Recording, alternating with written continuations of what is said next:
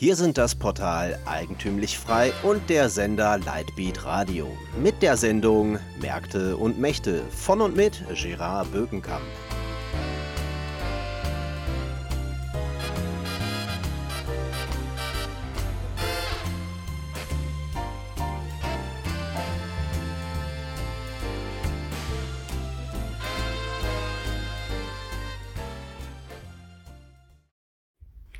Geschichte ist der Aufstieg und Fall großer Mächte und ganzer Zivilisationen.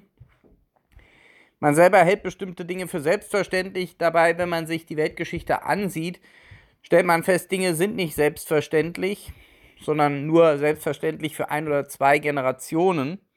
Wir sind ja mit der Selbstverständlichkeit aufgewachsen der Vorherrschaft des Westens und dass im Westen die Musik spielt und von hier aus die wesentlichen Trends für die ganze Welt vorgegeben werden. Das führt zum Beispiel dazu, dass man sich ja in Deutschland dazu versteigt zu glauben, wenn wir in Deutschland Inlandsflüge stärker besteuern, aus der Kernenergie aussteigen und aus der Kohle, dann würde das eine Vorbildfunktion aus äh, bedeuten und andere würden uns dann in der ganzen Welt kopieren und eine völlig irrige Annahme. Aber auch das ist ganz typisch für Zivilisationen im Abstieg. Wir sehen gerade den Westen oder wenigstens Westeuropa in einem solchen Abstieg und wir sehen andere Mächte wie China im Aufstieg. Das heißt, es ist ein Trend, der gegensätzlich zu dem verläuft, was am Anfang der frühen Neuzeit zu beobachten war. Anfang der frühen Neuzeit oder im späten Mittelalter war China die führende technologisch und ökonomisch überlegene Macht auf der Welt. China besaß die größte Flotte, die besten Schiffe, die es überhaupt der damaligen Zeit gab. Und dann passierte etwas, was sich die Historiker bis heute nicht wirklich erklären können, nämlich die Chinesen begannen ihre Flotte zu verschrotten, sich nach außen abzuriegeln und ein Abstieg, ökonomischer, technologischer Abstieg begann, der fast 400 Jahre lang andauerte, bis heute die Chinesen wieder in die alte Rolle als Weltmacht, als ein großer Spieler auf der globalen Bühne zurückgekehrt sind.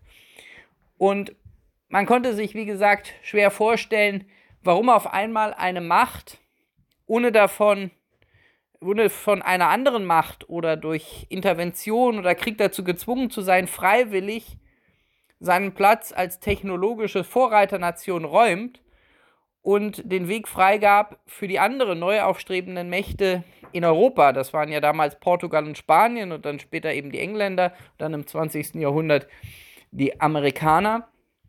Aber das kann man wahrscheinlich jetzt viel besser verstehen, wenn wir unsere eigene Situation uns heute ansehen. Wahrscheinlich wird man in 400 Jahren auch darüber rätseln.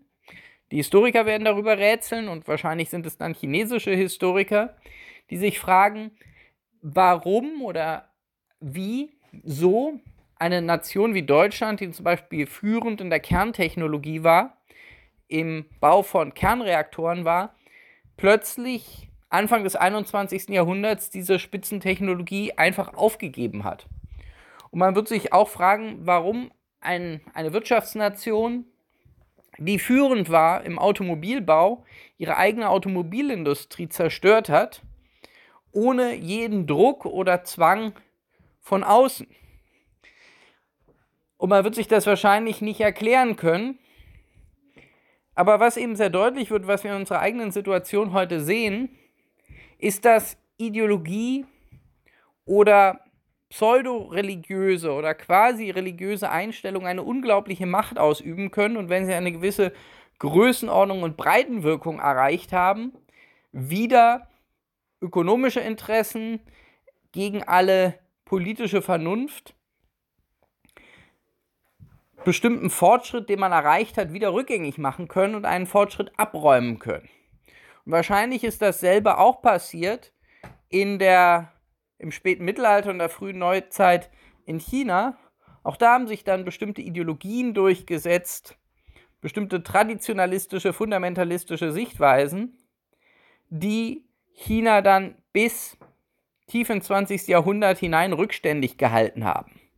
Zum Beispiel gab es im 19. Jahrhundert den Versuch einiger Reformer in China, die erkannten, dass sie gegen die neuen aufstrebenden Mächte aus Europa ansonsten keine Chance mehr haben.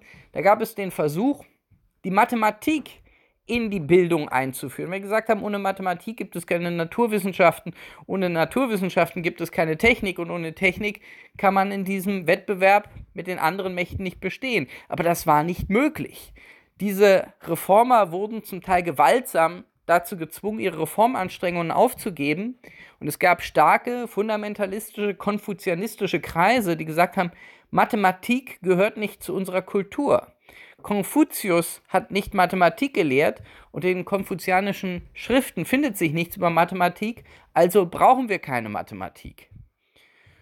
Und ähnlich ist das heute bei uns mit dem neuen Ökofundamentalismus. Es ist sozusagen eine, eine quasi religiöse Einstellung, eine fundamentalistische Einstellung. Und wenn die sich auf breiter Front durchsetzt, ist das praktisch die Garantie für den Abstieg und für das Abdanken auf internationaler Ebene. Im selben Maße, wie man sich in Deutschland darüber Gedanken macht, ob man lieber heute oder morgen die eigene Automobilindustrie abwickelt und das Land deindustrialisiert, schaffen sich die Chinesen etwa in Afrika einen riesigen kolonialen Hinterhof, interessieren sich überhaupt nicht für das, was äh, die Europäer wollen oder sagen. Und was wir dort in, in, in Afrika sehen, das hat viel Ähnlichkeit mit dem, was die Briten in Indien im 19. Jahrhundert gemacht haben. Also da entstehen riesige Bahnverbindungen, gewaltige Infrastrukturprojekte. Die Chinesen haben 123 Milliarden Dollar allein in den letzten Jahren investiert, zehnmal so viel wie die USA, um von den Rohstoffen, aber auch von der billigen Arbeitskraft in Afrika zu profitieren. Und äh, die Deutschen stehen daneben und verstehen das alles nicht, denn in Entwicklungsprojekten versuchen die Deutschen, die Afrikaner davon zu überzeugen, in Zukunft auf Kernkraftwerke und auf Kohle zu verzichten und ähm, die Rechte von Schwulen und Lesben zu beachten im Gegenzug für Entwicklungshilfe. Und sehen nicht, dass sie, dass das die Staaten in Afrika schon gar nicht mehr interessiert, weil sie in China einen viel potenteren, stärkeren Partner haben, der dort auftritt, der solche ideologischen Auflagen eben nicht macht, sondern bei dem es um den einfachen Tausch gibt zum Aufbau einer modernen Infrastruktur gegen Rohstoffe und gegen politische Kooperation. Und das ist für Afrika viel attraktiver. Und das ist in diesem Zusammenhang deshalb so entscheidend, weil das, das erste, der erste große Schritt dazu ist, den westlichen Einfluss, vor allen Dingen den europäischen Einfluss zurückzudrängen. Denn der Größenwahn, den es in Europa gibt, ist ja zu glauben, dass Europa immer noch der Nabel der Welt ist, so wie wahrscheinlich auch China in der frühen Neuzeit sich immer noch als Reich der Mitte gefühlt hat, obgleich die, Chine die europäischen Armeen damals bereits in den Indischen Ozean vorgedrungen sind und ihre ersten Stützpunkte aufgebaut haben und in jeder Hinsicht überlegen waren, glaubten die Chinesen noch lange bis ins 19. Jahrhundert hinein, sie seien immer noch der Nabel der Welt. Genau wie heute eben immer noch die Europäer und die Deutschen glauben, sie seien der Nabel der Welt. Und es würde irgendjemanden in der Welt interessieren, was wir, wie viele Friday for Futures Jünger in Deutschland demonstrieren. Für Greta Thunberg interessiert sich in China niemand und in Afrika auch nicht. Und sowohl Greta Thunberg als Friday for Future sind wahrscheinlich die Symptome und Ursache eines Abstiegs Westeuropas, der dem ähnelt, den in China in der Vergangenheit in der frühen Neuzeit erlebt hat. Aber eine Sache kann einen ja Optimismus, optimistisch schätzen.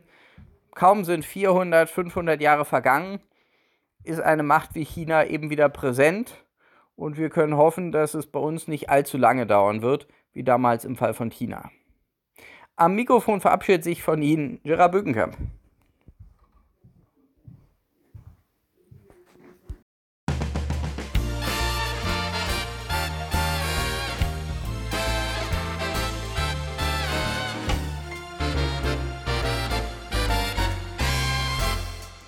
Sie hörten die Sendung Märkte und Mächte von und mit Gerard Bökenkamp. Für Sie bereitgestellt vom Sender Lightbeat Radio und dem Portal Eigentümlich Frei.